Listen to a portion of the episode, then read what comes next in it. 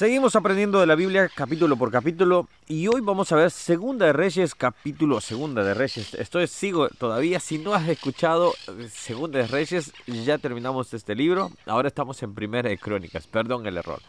Primera de Crónicas capítulo 3 y vamos a seguir estudiándola así aun cuando solo encontremos nombres. En este capítulo, si vamos a leerlo, literalmente solo vamos a encontrar eh, la genealogía de lo que es los hijos de David y los hijos de Salomón.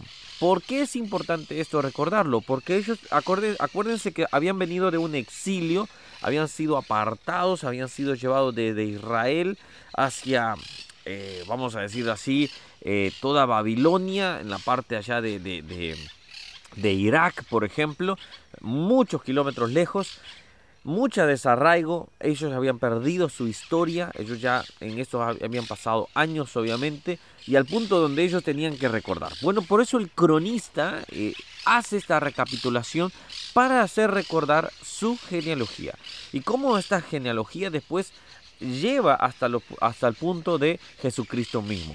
Bueno, vamos acá en lo que es eh, Primera de Crónicas, capítulo 3. Si sigo diciendo Segunda de Reyes, mil disculpas, pero Tuvimos 30, casi más días, casi dos meses en, primera de, en segunda de Reyes, así que va a estar ahí presente en mi boca. Primera Crónicas, capítulo 3, empieza a hablar, dice, estos son los hijos de David que le nacieron en Hebrón. Amón, hijo de, eh, el primogénito de Ainoam, Israelita, y el segundo de Daniel, de Abigail, la de Carmel. Empieza a mencionar las diferentes esposas de David. Solo en estos versículos hasta el versículo 9 se enumeran siete esposas. Ahora, como este capítulo habla solo de nombres y ustedes pueden, pueden leerlo, se van a dar cuenta, ¿qué podemos sacar de un capítulo que solo menciona nombres? Bueno, acá hay un dato interesante.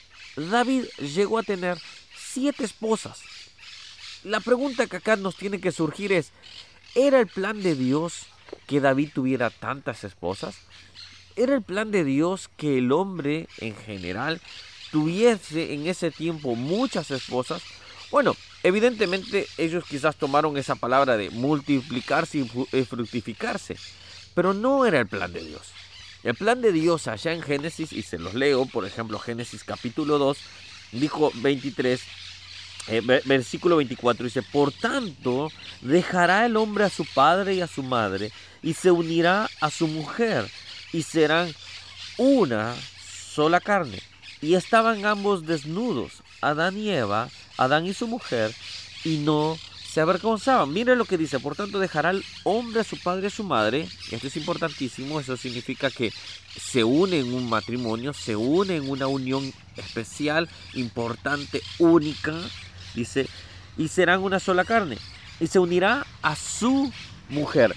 No dijo a sus mujeres. Si hubiese sido el plan de Dios que ellos tuvieran muchas mujeres, este era el momento que tenía que determinarlo.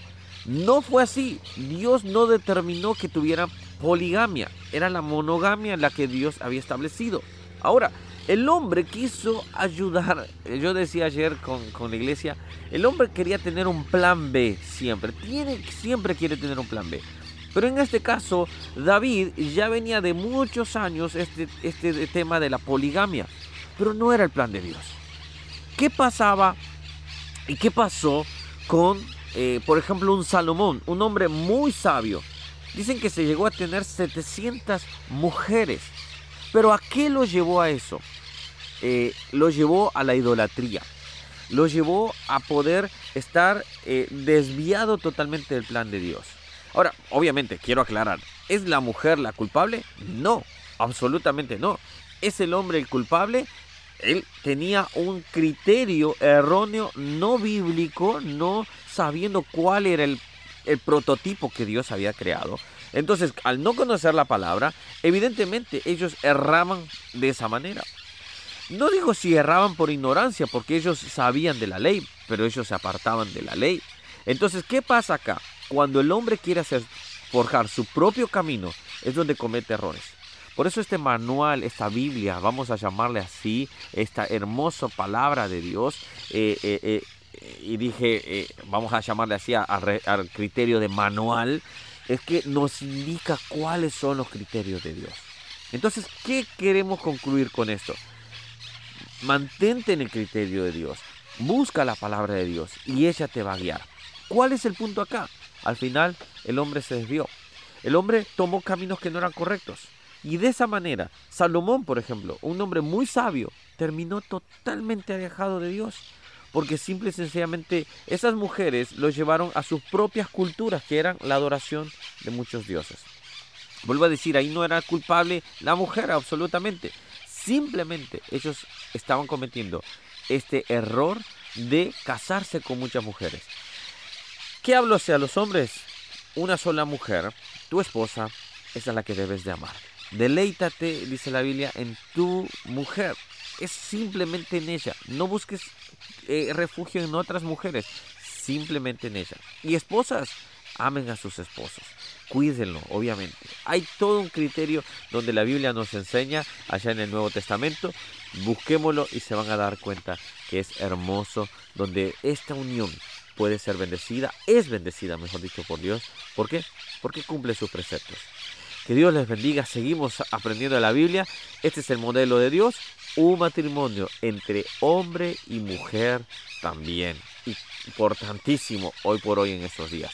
Que Dios les bendiga. Nos vemos el día de mañana para seguir aprendiendo de un capítulo más en Primera de Crónicas. Y sería capítulo 4. Si no te has suscrito al canal, puedes hacerlo acá y acá ver más videos. Que Dios te bendiga. Chao, chao.